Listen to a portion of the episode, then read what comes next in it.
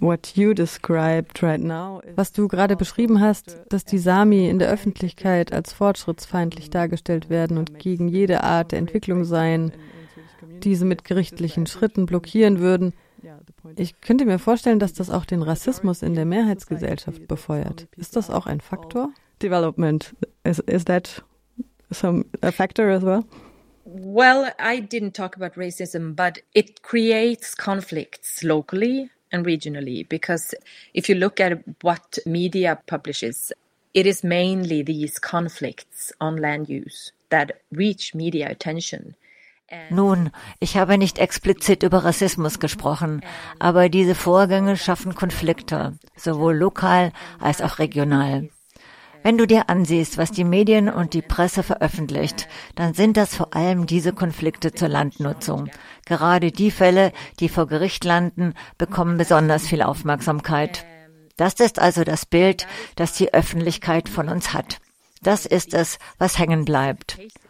Da du auch die Wissenslücke bezüglich Sami erwähnt hast, ja, das ist wahr. Deshalb können die Leute auch diese Fälle nicht in den Kontext setzen, denn sie kennen die Sami und ihre Geschichte nicht. In schwedischen Geschichtsbüchern sind die Sami fast unsichtbar und sie werden weiterhin unsichtbar gemacht. So bleiben wir unbekannt. Und das ist ein großes Problem, denn dadurch können wir keine auf Wissen basierende Diskussion führen und dann auch Lösungen für Probleme finden, wenn wir diese Wissenslücke haben. Wenn du dir schwedische PolitikerInnen und BeamtInnen der Behörden ansiehst, die haben ja alle dieses schwedische Schulsystem durchlaufen, wo sie nichts über die Geschichte von Nordschweden und die Geschichte der Sami gelernt haben. Diese Wissenslücke macht alles sehr viel schwieriger. So we have a huge gap here that makes it so much more difficult. Was können wir hier in Deutschland tun, um Solidarität zu zeigen? Well, I think that pieces like this to question the angle of the developments and question the mainstream opinions of the green transition, for example, that's a good start. To auch das, was wir gerade hier tun, zum Beispiel die Perspektive in Frage stellen, aus der die Dinge und ihre Entwicklung dargestellt werden, der Mainstream-Meinung über die Energiewende etwas entgegenzusetzen, ist ein guter Anfang. Vielen verschiedenen Stimmen und Perspektiven Sendezeit geben. Das ist wichtig, denn es erweitert die Diskussion darüber, wie wir am besten den Klimawandel bekämpfen können, wie wir am besten unsere Gesellschaft umwandeln können, denn das ist nötig. Wir wissen das. Und ich muss sagen, dass die indigenen Bevölkerungen überall auf der Welt, nicht nur wir Sami, sondern auch unsere Brüder und Schwestern in anderen Teilen der Welt, so viel beizutragen haben in diesen Diskursen. Denn unsere traditionelle Lebensgrundlage basiert immer noch auf einer nachhaltigen Nutzung von Ressourcen und dem Gedanken einer Kreislaufwirtschaft. Wir haben diese Systeme immer noch und sie sind intakt.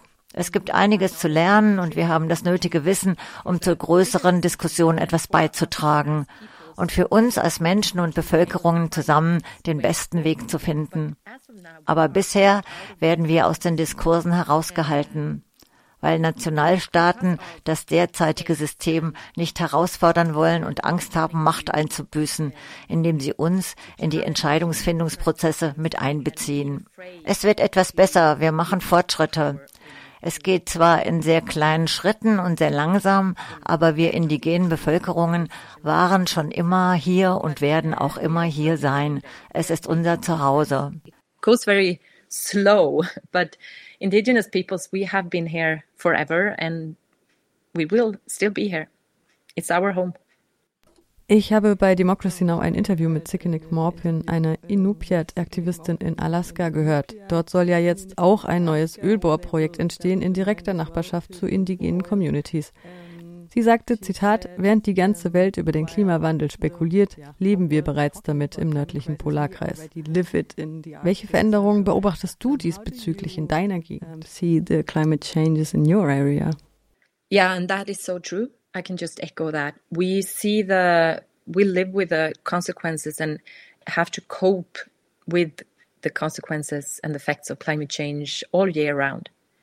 And it has severe effects on our families and our daily work and our safety because of the unsecure ice that is now a common danger in both springtime but also uh, Das ist nur allzu wahr. Ich kann das nur bekräftigen. Wir sehen und leben mit den Konsequenzen und Auswirkungen des Klimawandels. Wir müssen damit das ganze Jahr über umgehen. Der Wandel hat gravierende Auswirkungen auf unsere Familien, unsere alltägliche Arbeit und unsere Sicherheit, denn das Eis ist unsicher und das ist gerade eine allgegenwärtige Gefahr, sowohl im Frühling als auch im Herbst. Denn du kannst beobachten, dass zum Jahreszeitenwechsel es später im Jahr erst friert, aber die Temperaturen auch sehr schwanken. Also haben wir sehr instabiles Eis auf Flüssen und Seen und das ist ein gravierendes Sicherheitsrisiko für RentierzüchterInnen da draußen auf dem Land.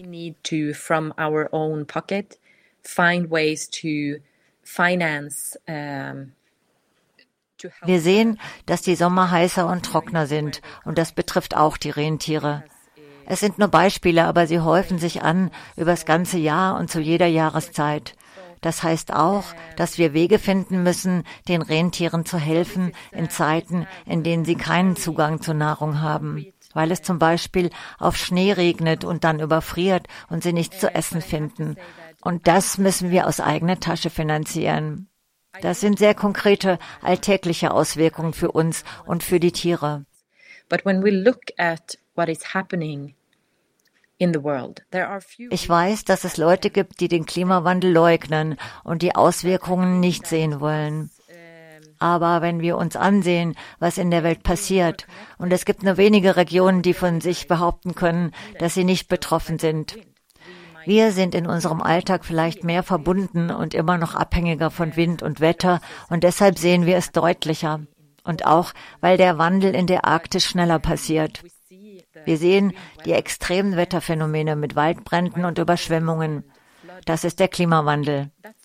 Wir haben das in Mitteleuropa gesehen mit dieser Hitze und den Überschwemmungen in den vergangenen zwei Sommern. Das ist die Klimakrise, die uns bewusst macht, wir müssen handeln. Das Traurige daran ist, dass wir so lange in einem globalen Kontext die Notwendigkeit, etwas zu verändern, vernachlässigt haben. Und wegen dieser Verzögerungstaktik müssen wir jetzt so viele Ressourcen dahingehend umleiten, Katastrophen zu handhaben und die Auswirkungen des Klimawandels anzugehen, statt tatsächlich gute Lösungen dafür zu finden, uns an Veränderungen anzupassen. Jetzt werden uns also all diese Veränderungen aufgezwungen, statt Ressourcen umzuleiten und damit bewusst Veränderungen in Richtung Nachhaltigkeit herbeizuführen. Wir haben jetzt zwei parallele Prozesse. Wir müssen uns an die neuen Bedingungen anpassen und gleichzeitig natürlich Emissionen reduzieren, um den Klimawandel an der Wurzel anzugehen. Aber wir müssen auch Leuten helfen, die von Klimakatastrophen betroffen sind. Das ist sehr schwierig. Changes. And uncertain changes instead of diverting resources into changing consciously or making a conscience change into uh, more sustainable ways. So it's difficult now because we need to have these two parallel processes. We need to find ways to climate adaptation and, of course, cut emissions to actually target and combat the root causes of the climate change but we also need to help people that are caught up in the effects of climate change and these extreme weather events.